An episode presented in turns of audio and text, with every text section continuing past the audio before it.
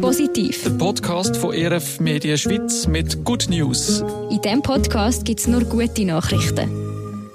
Mein Name ist Georg Hoffmann. Und ich bin Leonie Kaiser. Schön, hört ihr unseren Podcast mit nur guten Nachrichten. Und das sind unsere Themen. Rote Woche. Christen zeigen Solidarität mit Menschen, die wegen ihrem Glauben verfolgt werden. Die katholische Kirche lanciert eine Pilger-App fürs Heilige Jahr. Und Schlaflieder fördern das Sprachvermögen von Kindern. Ja, wenn wir am Sonntag in die Kirche will, dann können wir ja frei wählen, mhm. in welchen Gottesdienst wir gehen wollen. Und wir können auch jederzeit öffentlich über unseren christlichen Glauben reden ein Privileg und das haben nicht alle, das können nicht alle auf der Welt. Mhm.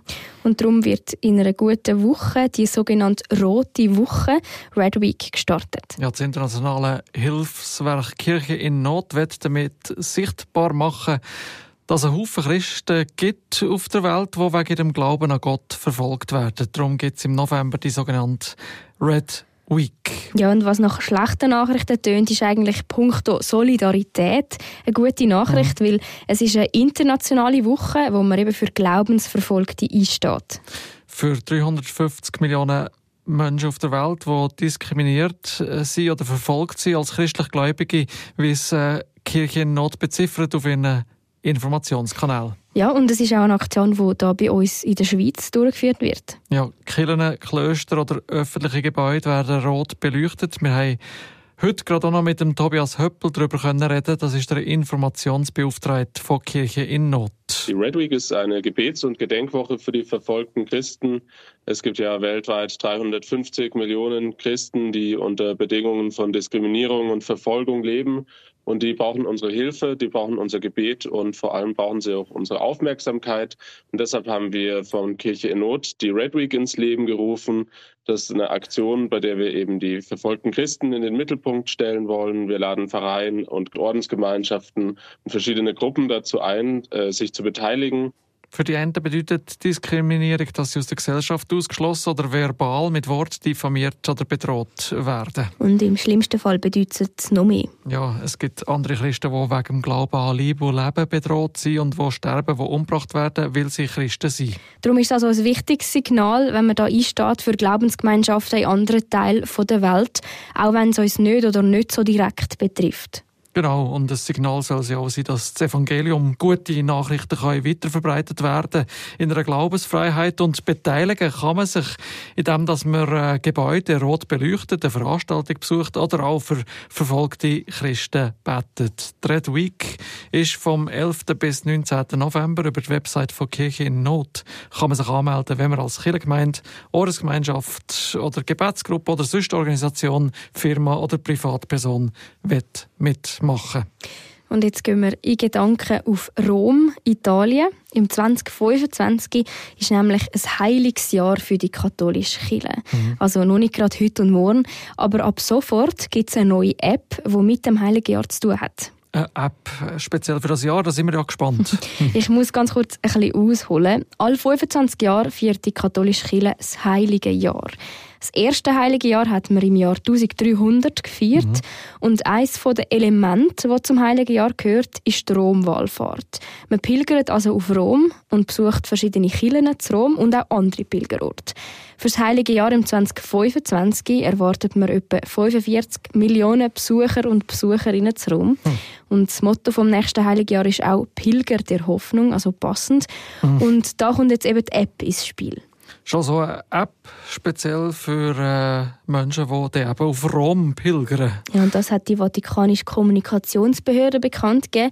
Es gibt ab sofort eine App für das Heilige Jahr. Man kann es als iOS- oder auch Android-Nutzer und Nutzerin abladen und die Pilgerer können sich dann dort gratis registrieren und über die App kommt man dann zum Beispiel einen Pilgerausweis über und mit dem QR-Code aus der App kommt man zu den Jubiläumsveranstaltungen und zu den heiligen Pforten vom Petersdom.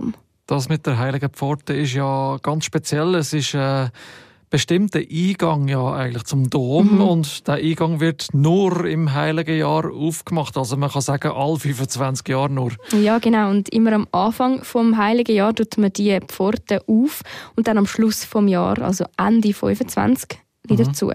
Und das wird dann auch wirklich feierlich gemacht. Es ist jetzt auch schon das genaue Datum bekannt.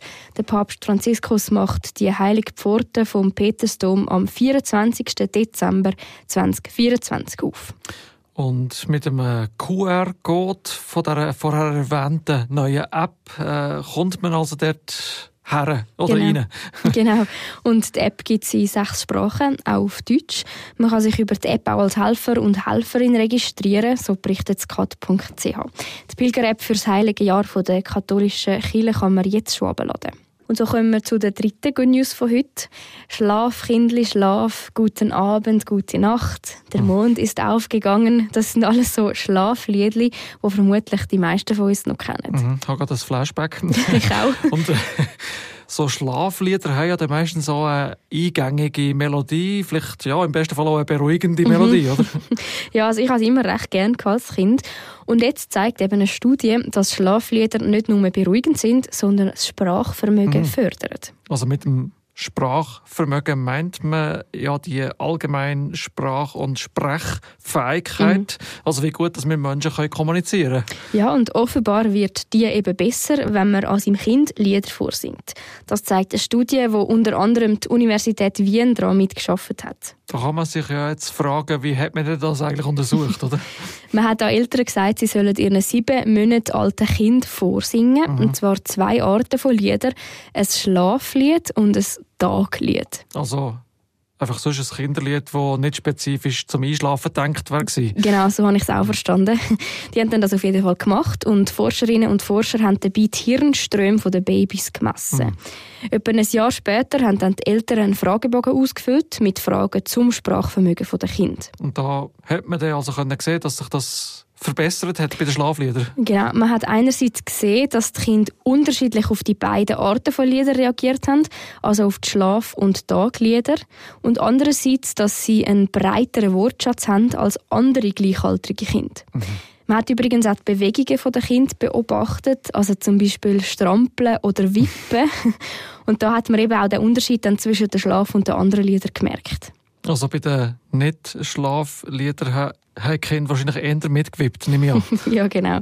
Und bei den Schlafliedern äh, haben wir gesehen, dass die Hirnwellen den Klang vom Gesang widerspiegelt haben. Mhm. Also den Babys ist es auf eine Art einfacher gefallen, um die Schlaflieder mit ihrer Hirnaktivität zu tracken. Mhm. Das ist wahrscheinlich, weil die Schlaflieder langsamer sind und einfache Strukturen haben.